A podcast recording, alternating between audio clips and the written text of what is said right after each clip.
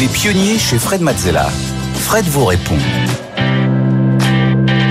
On continue avec vos questions. Chaque semaine, vous pouvez euh, transmettre les questions que vous voulez me poser sur votre activité, sur euh, euh, l'écosystème des startups, des nouvelles sociétés, toutes les problématiques auxquelles on est confronté en tant qu'entrepreneur qui souhaite développer un nouveau produit, une nouvelle idée.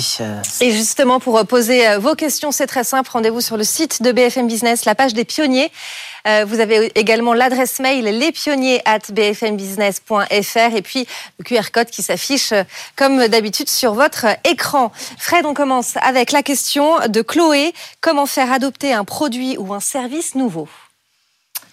Alors, il faut déjà commencer, euh, puisqu'on parle d'adoption hein, et potentiellement même d'adoption massive, faut massive, il faut commencer à se projeter dans un monde dans lequel effectivement le produit serait adopté massivement.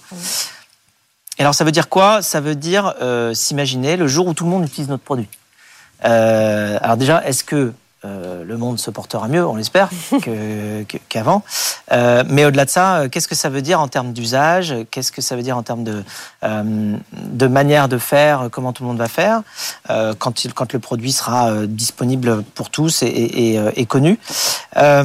Et en attendant ce jour-là, qui nous aide quand même à formuler l'idée du produit lui-même euh, qui soit acceptable et accepté par tout le monde, on, a, on prend tous les retours des premiers utilisateurs, euh, ce qu'on appelle la feedback loop, donc la, la, boucle de rétroaction quelque part de, de retour que l'on peut avoir des premiers utilisateurs, elle est extrêmement importante parce que ces premiers utilisateurs peuvent nous aider à modifier euh, le produit évidemment, le faire évoluer, le rendre beaucoup plus compatible à la vie réelle, à l'usage qu'on qu souhaite en faire. Ça permet d'itérer.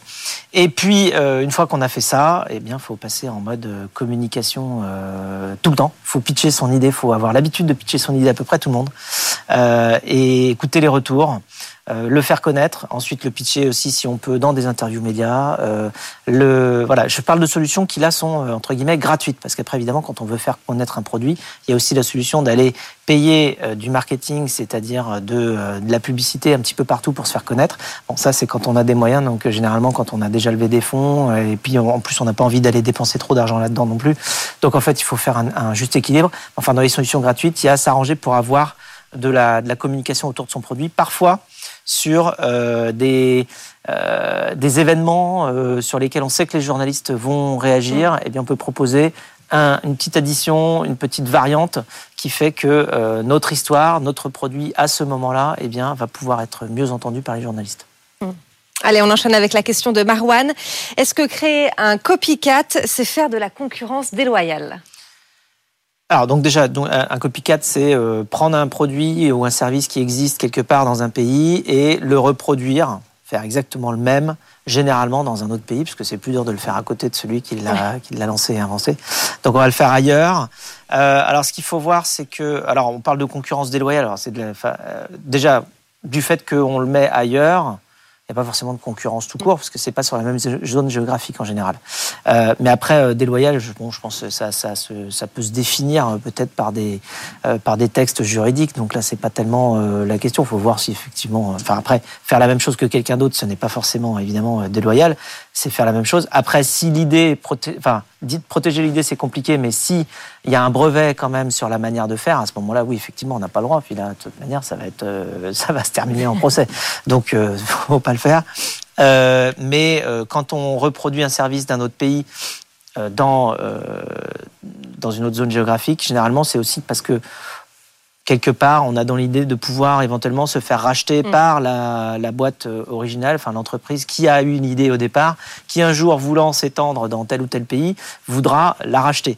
Donc c'est un type d'entrepreneuriat, hein. c'est de l'entrepreneuriat euh, qu'on appelle de type croissance, c'est-à-dire qu'on aime bien aller très vite et pas forcément faire l'étape de test initial euh, pour savoir si un produit marche ou pas, parce que là on sait que le produit marche déjà. Donc, quelque part, on prend pas les risques de construction d'un produit nouveau, on prend juste les risques de faire croître quelque chose euh, dont on sait qu'il marche déjà. Donc, c'est un type d'entrepreneuriat, c'est le type d'entrepreneuriat croissance. Moi, je suis plus entrepreneur, on va dire, mission. Euh, dans le sens où je préfère aller créer quelque chose qui n'existe pas en me disant bon bah, quand, une fois que ça existe et que, que n'importe qui peut aller le, le lancer, le, le répliquer, eh ben, tant mieux, ça existe et ça existe pour tout le monde. Euh, moi c'est vrai que c'est peut-être un petit challenge, mais j'aime bien aller créer un truc qui n'existe pas. Donc ouais. je suis plus un entrepreneur de type mission. Merci beaucoup Fred pour ces réponses à vos questions. C'est la fin de cette émission des pionniers, mais on se retrouve évidemment la semaine prochaine. Oui, à la semaine prochaine. À la semaine prochaine.